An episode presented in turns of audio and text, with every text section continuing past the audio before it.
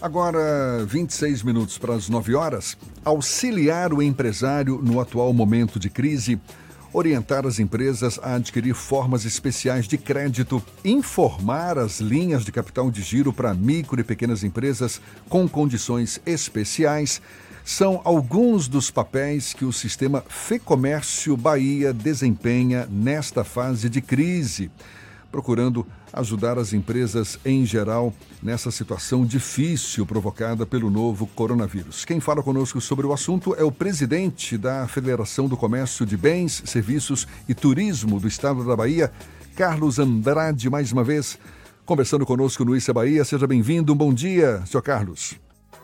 É, bom dia, ouvintes da, do jornal à tarde é, da rádio à tarde, né, o costume, o hábito, queria inicialmente fazer uma saudação aos jornalistas que compõem essa emissora e todos os jornalistas do Estado da Bahia.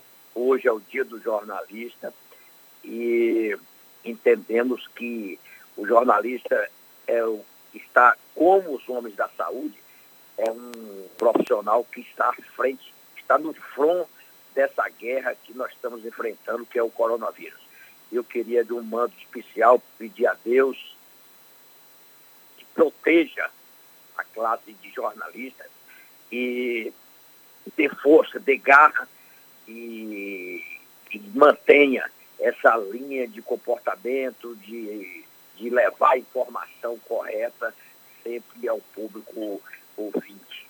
E aproveito para dar um abraço em todo em todos os jornalistas do estado da Bahia. Muito obrigado, senhor Carlos, muito obrigado. Por mais nobre que seja essa missão da Federação do Comércio, do Sistema FEComércio, de, de servir de intermediária para os empresários, no sentido de buscar apoio junto às instituições financeiras, enfim, de dar o apoio necessário às empresas nesse momento de crise, eu penso que não é uma tarefa fácil, porque é um momento em que muitas empresas buscam exatamente um dinheiro a mais, uma facilidade de crédito junto às instituições financeiras, mas parece que esse dinheiro não está chegando nas empresas. Por exemplo, havia uma exigência de que somente empresas sem débito previdenciário poderiam receber esse crédito, isso eliminaria grande parte delas. Também há a informação de que o Tesouro não havia passado, transferido o dinheiro para o BNDES, ou seja, os bancos eles oferecem, mas não garantem esses recursos. Como é que o senhor avalia essa situação neste momento em que milhares de empresas, micro, pequenas empresas, principalmente, buscam recursos junto às instituições financeiras e os bancos não estão facilitando a vida delas? É, nós, nós estamos um pouco preocupados, porque já vão fazer 15 dias que o ministro Paulo Guedes disse que ia deixar disponibilizado um total de 470 bilhões e que para o comércio inicialmente seriam 80 bilhões. E os números realmente, a princípio, são muito bons, ou dão para começar a, a, a, dar uma tranquilidade ao comércio e a, aos empresários, porque o dinheiro, na hora que chegasse, aqueles que ganham o, aquele bônus do, é liberado pelo governo, aqueles 600 reais ou os 270 reais, esse dinheiro ia irrigar a economia e, obviamente, que para o comércio, é, que já está praticamente parado, seria um, uma medida bem feita e, e oportuna.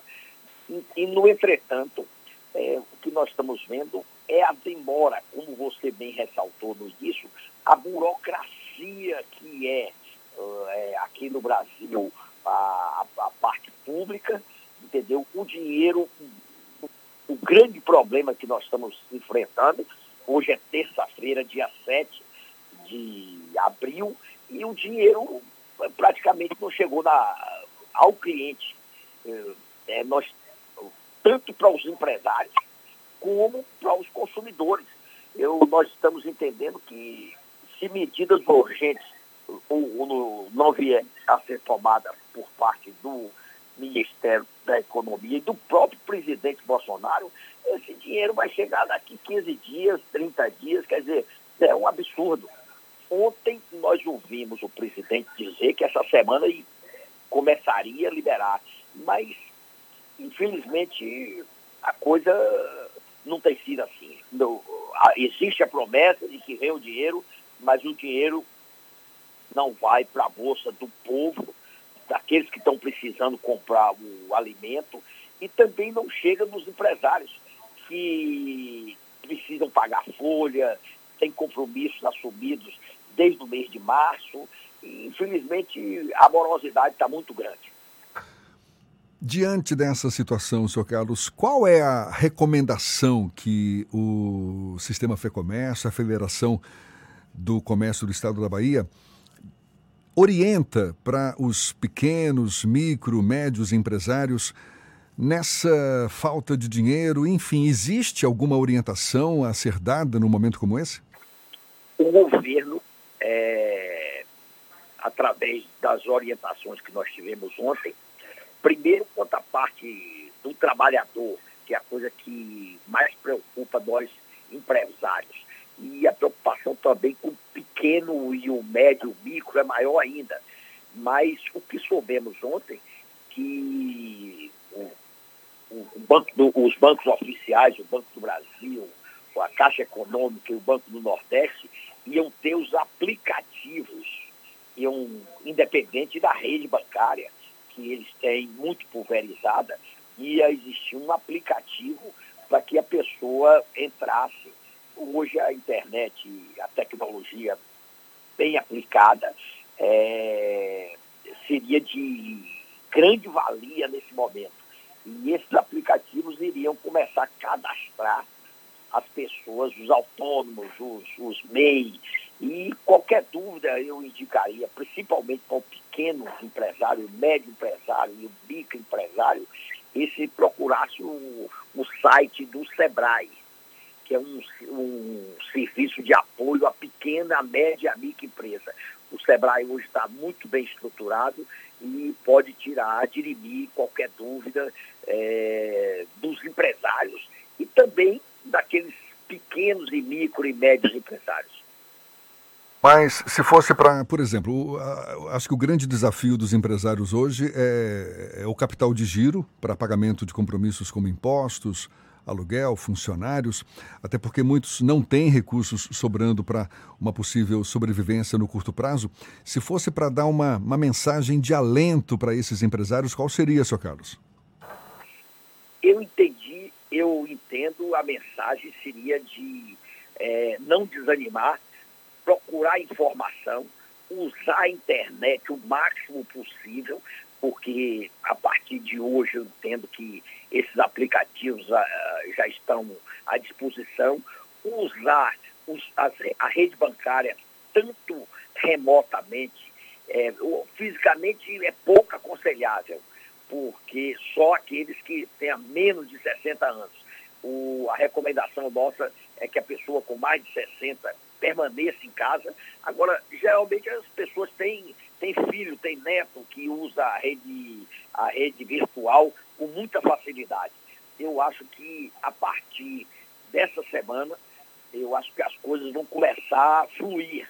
Essa é a nossa expectativa.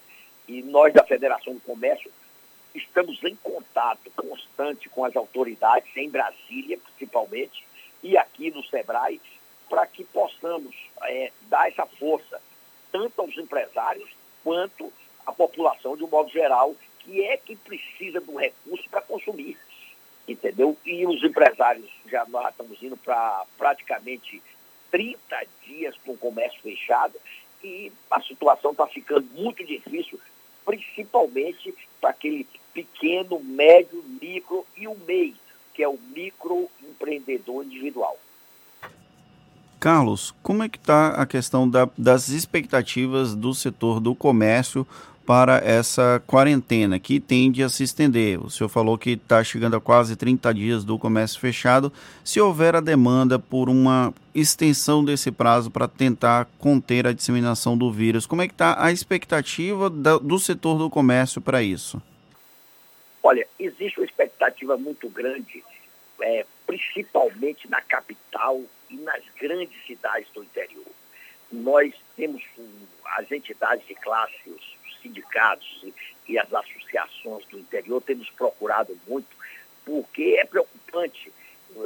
20 dias, 30 dias, e o grande problema é a interrogação. Nós não sabemos se vai ser mais 10, mais 15, mais 20 ou mais 30.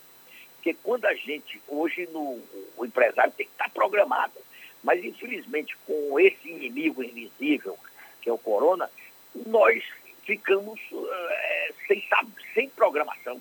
Podemos ficar mais quanto tempo fechados? Nós entendemos que a coisa mais importante que nós temos é a nossa vida. Essa tem que ser preservada a todo custo. Mas as nossas empresas precisam também ser olhadas e serem voltadas é, lentamente.